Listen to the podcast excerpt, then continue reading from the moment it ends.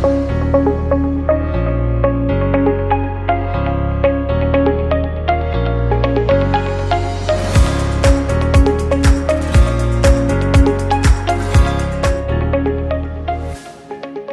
les bendiga y bienvenidos al podcast Piedra Angular presentado por Gracia Global. Este es el segundo episodio de la serie titulada Salud Emocional y en esta ocasión vamos a estar hablando acerca del hombre completo o sobre cómo Dios formó al hombre. Creo que para obtener salud física, emocional y espiritual tenemos que entender cómo fuimos formados. Antes de tratar de arreglar o restaurar algo, tenemos que entender cómo ese algo funciona si no entendemos el funcionamiento de un artículo, no lo podemos arreglar. Así que hoy vamos a pasar unos momentitos hablando un poquito sobre las diferentes partes del ser humano.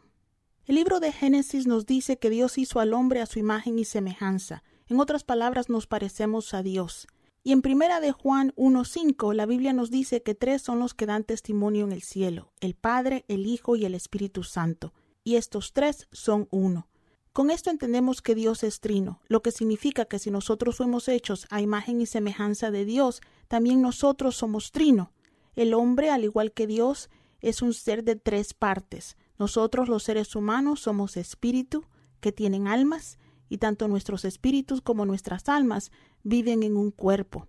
Quiero dejarles como base bíblica acerca de esta declaración, Primera de Tesalonicenses capítulo 5 y versículo 23, en donde Pablo le dice a la iglesia de Tesalónica que el mismo Dios de paz os santifique por completo y todo vuestro ser, espíritu, alma y cuerpo sea guardado irrepresible para la venida de nuestro Señor Jesucristo. En el episodio pasado establecimos que es importante que nuestras vidas sean sanas porque sin salud no podemos experimentar la vida abundante que Cristo vino a darnos. Como creyentes entendemos que cuando recibimos a Cristo como nuestro Salvador, nuestro espíritu que antes estaba desconectado es restaurado y ahora podemos gozar de comunión con Dios. También es obvio que porque vivimos en un mundo roto, nuestros cuerpos se van deteriorando con la edad y que también sufren de enfermedades. Pero gloria sea dada a Dios porque sabemos que Cristo en la cruz del Calvario no únicamente pagó el precio para perdonar nuestros pecados, sino que también pagó el precio para que nuestros cuerpos pudieran recibir sanidad física. Lo que a veces no entendemos muy claramente es que el sacrificio de Cristo también incluye la sanidad para nuestras almas, y que así como creemos y luchamos por sanidad física, también tenemos el privilegio y la responsabilidad de buscar sanidad emocional. Con esto en mente quiero que discutamos un poco acerca de las tres partes de nuestro ser. Vamos a comenzar con nuestro espíritu, el cual está formado primeramente por la conciencia, lo cual nos ayuda a diferenciar el bien del mal. Todo ser humano tiene una conciencia. A veces el nivel de nuestro pecado llega a ser tan grande que, como Pablo dice, sellamos nuestras conciencias y así dejamos de escuchar su voz, pero eso no quiere decir que no las tengamos. También nuestro espíritu está constituido por nuestra intuición. Esta es el área del espíritu que Dios usa para hablarnos, para traer revelación. Dios, por ser espíritu, no habla con nuestras almas, Él habla con nuestro espíritu. Es en nuestro espíritu donde Él deposita revelación. La Biblia nos dice que Dios quiere compartir con nosotros cosas que ojos no han visto ni oído han escuchado. Dios hace esto a través de nuestra intuición.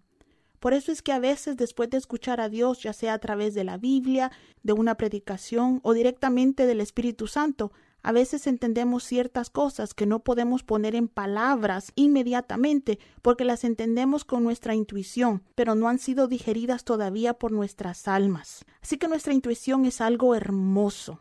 La tercera parte de nuestro espíritu es la habilidad de tener comunión.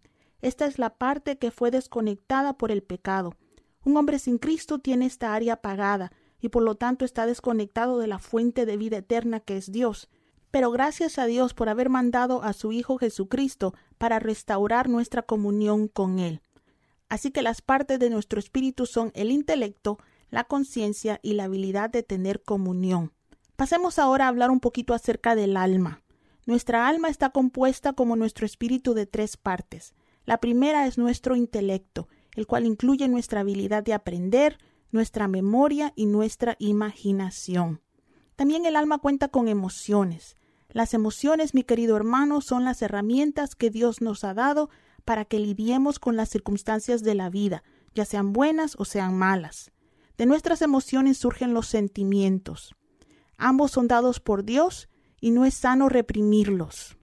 Muchas veces personas creen que por ser creyentes no pueden llorar por pérdida o no pueden ni siquiera estar tristes, porque eso significa debilidad. Pero nada puede estar más lejos de la verdad. Dios tiene emociones. La Biblia cuenta que Dios se enoja, que Dios disfruta. Cristo cuando vivió en la tierra como hombre lloró con los que lloraban y se gozó con los que se gozaban. Las emociones y los sentimientos no son malos, lo malo es vivir vidas dirigidas por emociones desbordadas. Toda alma rota, abusada o enferma es un alma que da rienda suelta a sus emociones.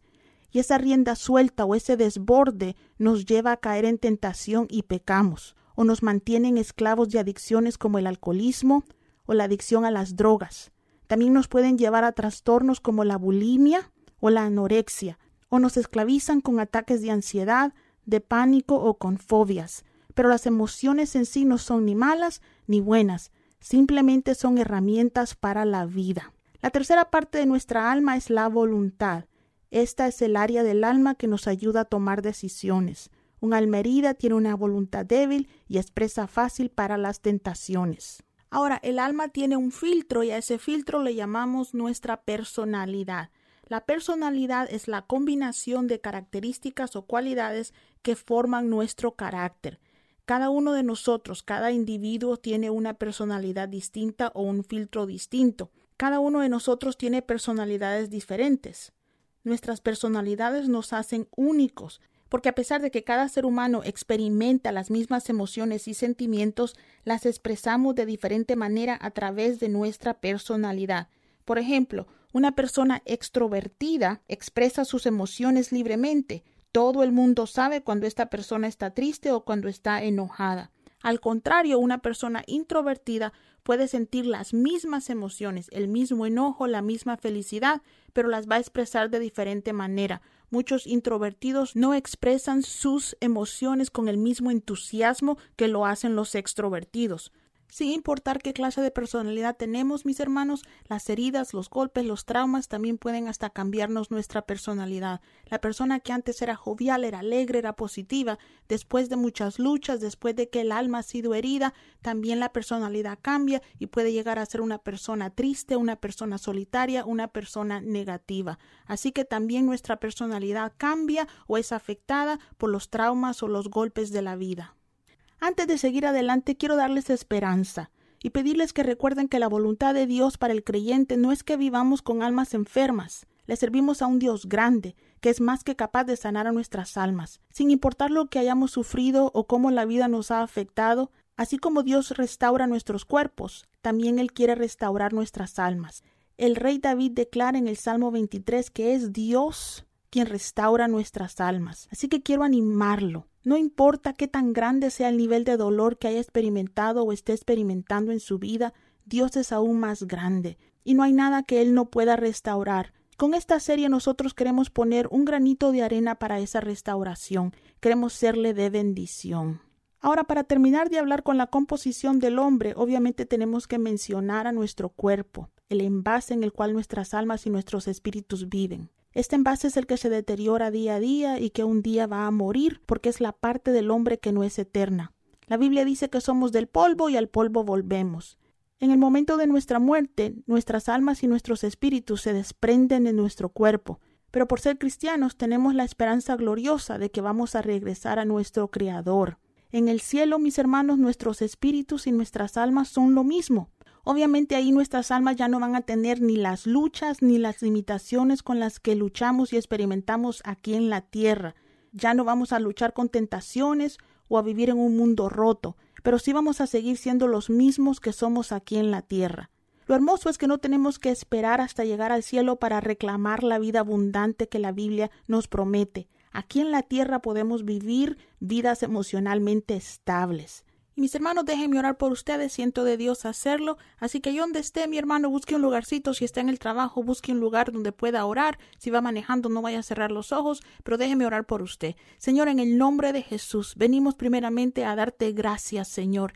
Gracias por el sacrificio que Cristo hizo por nosotros en la cruz. Ese sacrificio, Señor, nos da la habilidad de reclamar, Señor, confiadamente tus promesas, porque la Biblia dice que tus promesas para nosotros son sí y amén. Parte de esas promesas, Señor, incluye la vida abundante para todo nuestro ser.